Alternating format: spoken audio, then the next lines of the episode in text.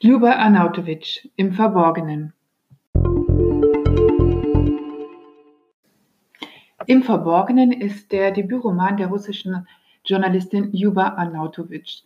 Sie führt uns darin auf die Spuren ihrer Großmutter, die ähm, eine sehr bewegte Geschichte hinter sich hat, äh, die im Prinzip auch ein sehr gutes und interessantes Abbild der österreichischen Geschichte ist.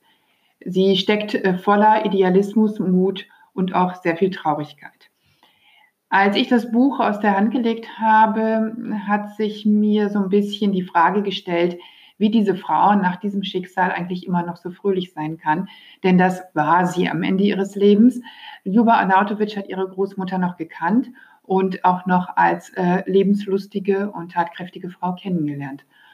Und äh, ich habe mir die Frage gestellt, ob nicht alles hätte anders kommen können, wenn diese Genoveva Arnautovic, diese Großmutter, nicht ein kleines bisschen angepasster gewesen wäre und nicht so stark ja ihren Weg verfolgt hätte und damit natürlich auch ihre Überzeugung immer wieder verteidigt hat. Ja, worum geht es ähm, bei dieser auffühlenden Geschichte? Es geht um Genoveva Arnautovic, ähm, deren Leben erst einmal völlig belanglos und einfach beginnt, wie das vieler junger Mädchen. Sie ist in Wien geboren, sie ist dort zur Schule gegangen, sie ist fleißig, etwas schüchtern und introvertiert, aber auch sie findet schließlich einen fashion-bosnischen Ehemann, den Slavoj Ljub.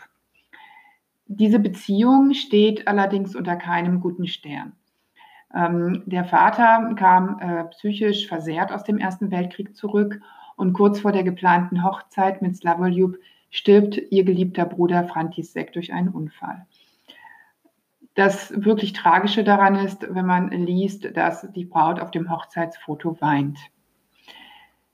Das erste gemeinsame Kind, Slavoljub Junior, wird 1921 geboren und danach gehen die Eltern schon getrennte Wege. Dieser Weg, den Genoveva dann einschlägt, ist einer voller Härte, der ihr allerdings auch die Emanzipation bringt. Ähm, sie verliebt sich wieder in Karl und mit dem lebt sie auch in wilder Ehe. Also etwas ganz Ungewöhnliches in den 20er Jahren in Österreich. Aber sie beide ziehen das durch. Es wird ein weiterer Sohn geboren, Karl. Um, alles läuft normal weiter und die Eltern schließen sich schließlich dem Republikanischen Schutzbund an, die paramilitärische Einheit der SDAP. Hier entwickelt Genoveva ein politisches Bewusstsein und genau das wird ihr auch ihr Leben stark beeinflussen und auch dramatisch verändern. 1934 gibt es einen Bürgerkrieg in Österreich, in Wien, und ähm, darin geraten Karl und sie in Bedrängnis.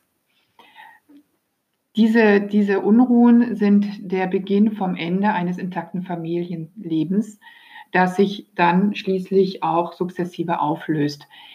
Genoveva gerät in Gefangenschaft, sie wird gefoltert, ähm, während Karl die Flucht bis nach Australien gelingt. Äh, in der Zeit hm, schickt sie ihre Kinder über den Schutzbund in die UdSSR. Sie selbst wird aus Österreich abgeschafft. Also sie, die Frau, die in Wien geboren ist, durch ihre Heirat zu Jugoslawien geworden, zu Jugoslawien geworden ist, ist nun staatenlos. Ähm, ihre Kinder sieht sie gar nicht mehr oder erst 20 Jahre später wieder. Also wirklich dieser, dieser Wendepunkt 1934 ist ganz dramatisch in dem Leben und ändert alles. Allein das reicht ja eigentlich schon für ein Leben, aber es geht dann schließlich noch weiter.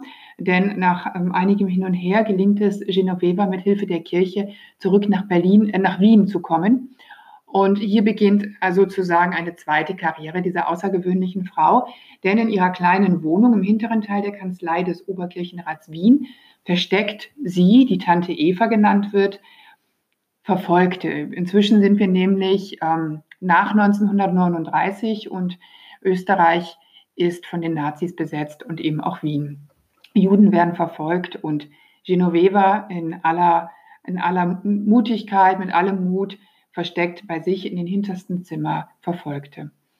Auch Walter gehört zu diesen unglücklich Verfolgten, äh, die untertauchen müssen.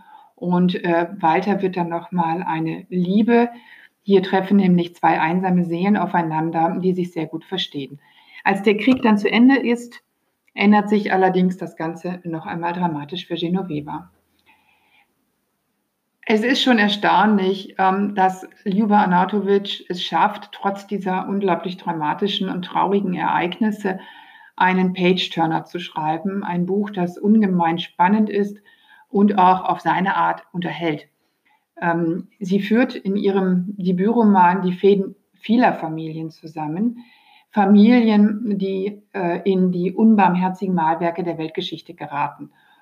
Das sind keine Kriegshelden und gerade deswegen sind sie Denkmale für viele Schicksale zu Beginn des 20. Jahrhunderts. Die Geschichte ihrer Großmutter in einen Roman zu verpacken, ist eine sehr gute Lösung. Es ähm, macht die Tragik, es mildert die Tragik etwas ab und äh, macht auch die österreichische Geschichte sehr lebendig.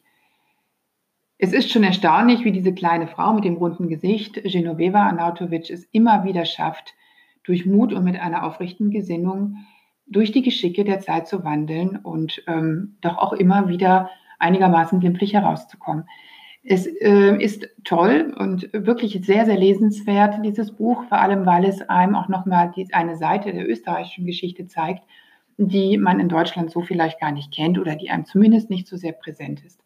Äh, Ljuba Arnautovic ist ähm, mit dem Buch nominiert worden für den österreichischen Buchpreis in der Kategorie Debütroman und das durchaus zu Recht. Es ist lesenswert, ähm, diese stille Heldin kennenzulernen. Ljuba Arnautovic im Verborgenen ist im Picus Verlag erschienen.